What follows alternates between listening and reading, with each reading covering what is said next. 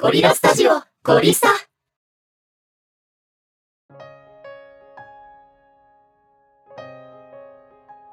ロジックプロコンプレッサーについて。今回はプラグインエフェクトシリーズのコンプレッサーについて解説していきます。コンプレッサーは DTM をする上では必ず使うプラグインといっても言い過ぎではないくらい大切なプラグインエフェクトになります。種類も多く一つ一つかかり方も違うため初心者はどれを選べばよいのかわからないっていう人がいっぱいいることでしょう。コンプレッサーは苦手という人も結構います。なぜかというとコンプレッサーの効き目がいまいちわからないからです。使い方がわからない。使っても効き目がわからない。コンプレッサーいる？いらないよね。ってなってしまう前にこのページを読みましょう。きっと読み終わった頃には使ってみよう。ってなっているはずです。今回はそんな人のためにコンプレッサーとは何をするものなのか。またコンプレッサーはどういう風に使ったらよいのか。コンプレッサーのことを詳しく見ていきましょう。そもそもコンプレッサーとは何か。コンプレッサーを一言で言うと小さい音はそのままに大きい音を圧縮するエフェクトになります。図で説明すると濃いネズミ色の部分を波形と考えた場合音量が大きくなるに従って上の方に波形が上がります。単位をデシベルにします。出る釘は打たれるではないですが簡単に言えば音を平らにするイメージです。音量が全体的に平らになることでとても聞きやすくなるんです。ダイナミクスが大きい音は音楽としてはメリハリがあり良いのですがミックス作業をする上では結構邪魔になってきます。ここでいうダイナミクスの説明になります。図で説明するとダイナミクスとは小さい音。波形の一番低いところの音と大きい音。波形の一番高いところの音の差がダイナミクスになります。ダイナミクスは音楽に強弱がつくので必要なものですがダイナミクスがありすぎると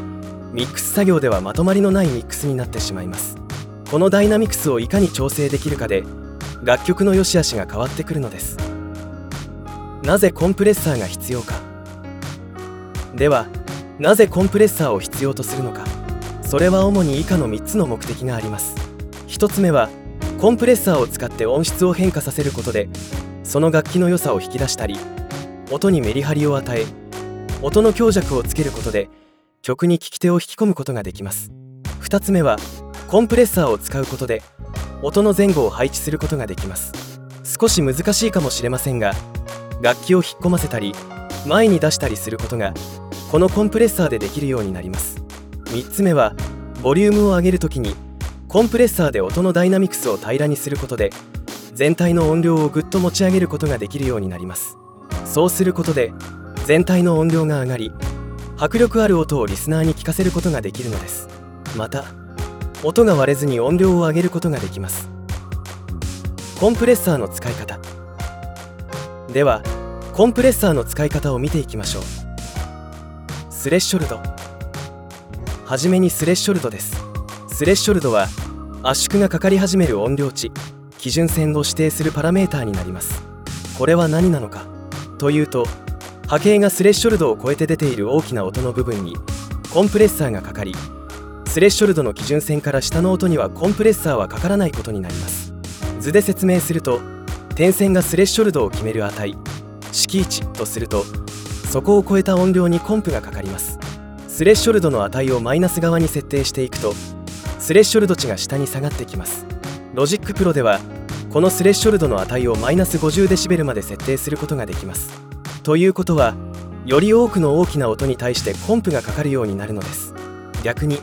スレッショルドの点線をマイナス値方向からプラス側に上げていくとスレッショルドの線基準線が上の方に来ます。ロジックプロでは0デシベルまで設定できます。0デシベルというのはコンプは全くかからないという設定になります。これで音量が大きく飛び出た音。赤で囲んだ音にだけコンプが反応しコンプがかかるようになります。このように音量に対してどの部分より大きな音にコンプをかけるかを決める基準線をスレッショルドと言います。コンプを設定するには最初にこのスレッショルド値を決め処理をする音にどれだけコンプレッサーを適用するかを決めることになります。レシオ。レシオはどれくらいの割合でスレッショルドを超えた音を圧縮するかを指定するパラメータになります。次はこの音の波形で確認していきましょう。図で説明するとスレッショルド赤の点線でマイナス30デシベルで設定した場合を超えた波形を2対1に圧縮したらこうなります。スレッショルドの値を超えた音量の部分にコンプがかかるのでしたね。その超えた音量のピーク値から半分に音が圧縮されるのです。レシオ1対1は全然圧縮されないので覚えておいてください。また3対1は3分の1に圧縮されます。4対1は4分の1に圧縮されます。このように対比を上げていくと圧縮する範囲も大きくなってきます。レシオはどこまで強くコンプを適用するかを決める設定値になるということです。余談になりますが無限対1に設定するとスレッショルドと同じ位置まで圧縮されることになるので実質的にリミッターの役割になります。ここまでの話をまとめるとスレッショルドで圧縮の基準を決め次にどのくらい大きい音を圧縮させるかをレシオで設定します。次からはアタックタイムを決めてコンプのかかる時間の調整をしていきます。アタックタイム。アタックタイムはミックスの奥行きにおいて位置の前後を決定します。速いアタックタイムはサウンドを後ろに遅いアタックタイムはサウンドを前に出します。これは速いアタックがサウンドのトランジェントを削ってしまうために迫力が削られアタック感がなくなるためです。ドラムのスネアやキックパーカッションのようなリズムがベースとなっている楽器で顕著に現れます。異なる楽器間においてタイミングを前後させるとミックスに奥行きが生まれます。例えばドラムセットの各トラックのアタックを同じ設定に揃えれば別々の要素を一つの楽器のようにまとめることができるようになります。速いアタックは0から1ミリセカンドになり全部のトランジェントアタック成分もしくはほとんど全てのトランジェントをカットしてしまいます。中間のアタックは1から10ミリセカンドになりトランジェントを短くタイトに機能します。遅いアタックでは10から100ミリセカンドとなりトランジェントのアタックを潰さずに機能します。アタックタイムはスレッショルドを超えた時にレシオで決めた圧縮までにかかる時間を設定しその後からコンプレッサーがかかり始めるパラメータになります。先ほども言ったようにスレッショルドを超えた音にレシオを設定しどのくらい圧縮するか決めましたがアタックタイムはスレッショルドを超えた音が何ミリセコンド後に圧縮が始まるかを設定します。図は15ミリセカンドを過ぎたところから圧縮が始まります。アタックタイムで注意するべきところはどの楽器に適用するかです。アタックが重要なドラムのキックやスネアなどに速いアタックタイムを設定するとトランジェントを潰してしまい迫力に欠ける音になってしまいます。逆にベースやボーカルなどトランジェントが多くなれば聴きにくくなる楽器ではアタックタイムを早く設定します。このようにアタックタイムはどこからコンプレッサーをかけたいかを調整する値ということになります。リリースタイム。リリースタイムではゲインリダクションが回復し元に戻るまでの動きを決定するパラメータです。速いタイムに設定すると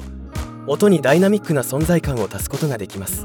中間の設定の場合は自分の楽曲に合った設定にするのがベストになります。そうすることで楽曲のテンポに合わせてゲインが元の位置まで回復していきます。これはデッドなサウンドやミックスに躍動感を取り戻す際に威力を発揮する方法になります。ドラムではそれぞれの楽器と全体のセットのリリースタイミングを揃えることでグルーブを出したまとまりのあるドラムになります。長いリリースタイムを設定すればダイナミクスが一定でないサウンドのバランスをとり安定させることができます。速いリリースでは0から100ミリセカンドになりダイナミックな動きと存在感を生み出します。中間のリリースでは100から500ミリセカンドでサステインをリズミカルに成形させることができます。遅いリリースでは500ミリセカンドから20セコンドになりバランスと温かみとボディを付加することができます。リリースタイムはアタックタイムとは逆にスレッショルドを下回った音に対してコンプレッサーが解除されるまでの時間になります。リリースタイムを速くしすぎると音量に強弱が生まれ不自然な音になる可能性があります。スレッショルドを下回り20ミリセカンド後からコンプレッサーの効果が切れます。このため速いリリースはコンプの効果がすぐに切れて不自然な音になるのです。かといって長く設定してしまうと次の音が来てもコンプの効果が切れていないためコンプがかかりっぱなしになり音がルーズに聞こえます。リリースタイムの設定のコツとしては次の音が来るタイミングでゲインリダクションの針が下がりきるように設定するのがベターです。ソフト2ソフトニーとは圧縮がかかり始める時の滑らかさを設定するパラメータになります。ソフトニーはかかり始めが滑らかにかかってくれます。このソフトニーはボーカルなどに薄くコンプレッサーをかける場合に使用します。自然にコンプがかかってくれますのでボーカルなどに最適です。ハードニー。ハードニーはコンプレッサーがいきなりかかるイメージです。音を作ったり特殊な効果を得る場合にはこのハードニーを使います。ゲインリダクション。ゲインリダクションはどれくらいの圧縮を行ったかを示してくれるメーターになります。ゲインリダクションメーターがマイナス3デシベルくらいのところを狙うと自然に圧縮がかかります。コンプの注意事項。ここからはコンプレッサーの設定を押す時に注意しないといけないことを解説します。注意すべきポイント1同じモデルのコンプレッサーが同じであると勘違いする。各社いろいろなコンプレッサーが出ていますが同じモデルをシミュレートしたものが市場にはたくさん販売されています。同じモデルのためかかり方が同じかというとそうではありません。例えば 1176FET コンプレッサー通称フェットコンプは音楽業界では大変重要な位置にあるコンプレッサーの一つですが同じモデルでもかかり方が全然違います。全てのコンプレッサーが全く同じように動作するわけではないということを覚えておきましょう。注意するポイント2コンプレッサーの種類ごとにパラメータが異なる。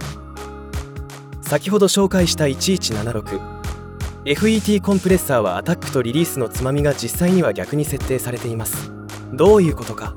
普通のコンプでは半時計回りにつまみを回すことでアタックやリリースが遅く設定されます。しかしこの 1176FET コンプレッサーはその効果が逆に設定されます。半時計につまみを回すことでアタックやリリースが遅く設定されます。注意するポイント3ドラムやパーカッションであまりにも短いアタックを設定しない。ドラムやパーカッションの音は基本ダイナミックであるためダイナミックに設定する必要があります。過度にアタックを潰したドラムの音はドラムやパーカッションの迫力を失うばかりではなく曲の中での存在感がなくなります。ドラムやパーカッションでは速いアタックは避けてできるだけダイナミクスを残すことが必要になってきます。注意するポイント4アタックとリリース設定で低周波が歪む場合がある。主にハードウェアコンプレッサー外付けのコンプに見かける問題になります。またプラグインエフェクトでもアナログ機器を忠実に再現しているエフェクトも同様なことが起きる場合があります。例えばピックで演奏されたベース音を抑えるためにコンプレッサーのアタックをできるだけ早く設定します。すると不快な歪みが発生することがあります。これは低周波の周期が実際にはかなり長いために起こるエラーです。コンプレッサーのアタックが十分早く設定されているとゲインリダクションは音波の1サイクル内で動作を開始します。これにより波形がクリップされ歪みが発生するのです。これを回避するには次の2つの方法があります。1つ目はサイドチェーンを使う方法です。コンプレッサーのサイドチェーンにハイパスフィルターをかけ検出器が高音域だけを通過するようにします。こうすることで歪みを回避することができるのです。もう一つの方法は先読み機能を使う方法です。この先読み機能は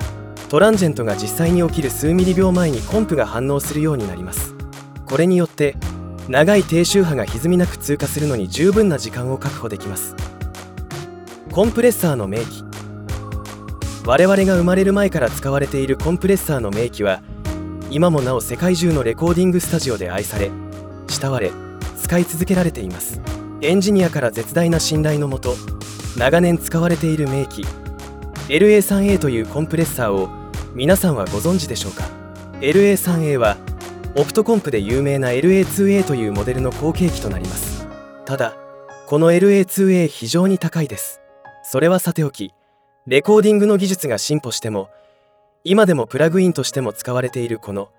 LA3A についてなぜ使われ続けているのかまたどのような魅力があるのかを解説していきます。LA3A は1969年に誕生し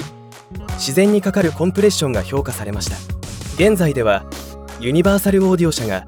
LA3A で採用された特許技術を購入したため同社から販売されています。LA3A は LA2A が真空管回路を採用していたのに対しダイナミックレンジや SN 比に優れたトランジスタ回路を採用しています。またサウンドのコンプレッション回路はオプトタイプ光学式になっていて自然にかかるコンプレッションが魅力の一つになっています。アタックやリリースの反応が良くゲインとピークリダクションの2つのつまみしかないため非常にシンプルな構造になっています。そのためギターのコンプには LA3A を通しておけば良いと言われるほどでもあります。さまざまな会社からこの LA3A のエフェクトプラグインやアナログハードウェアが発売されていますが手軽に購入するのであればエフェクトプラグインをおすすめします。この機会に LA3A の音質を確かめてみてはいかがでしょうか。ロジックプロコンプレッサーのまとめ。コンプレッサーはいろいろな楽器に使用されますが使い方によってはコンプをかけすぎたりコンプをかけているのに効果がわからないといったことが初心者のうちはあります。でもコンプレッサーを極めることでミックスをやりやすくするのはもちろんのこと。音楽という一つの曲をまとめるのには欠かせない存在です。使い方をぜひ覚え積極的に使用していってください。それではまた。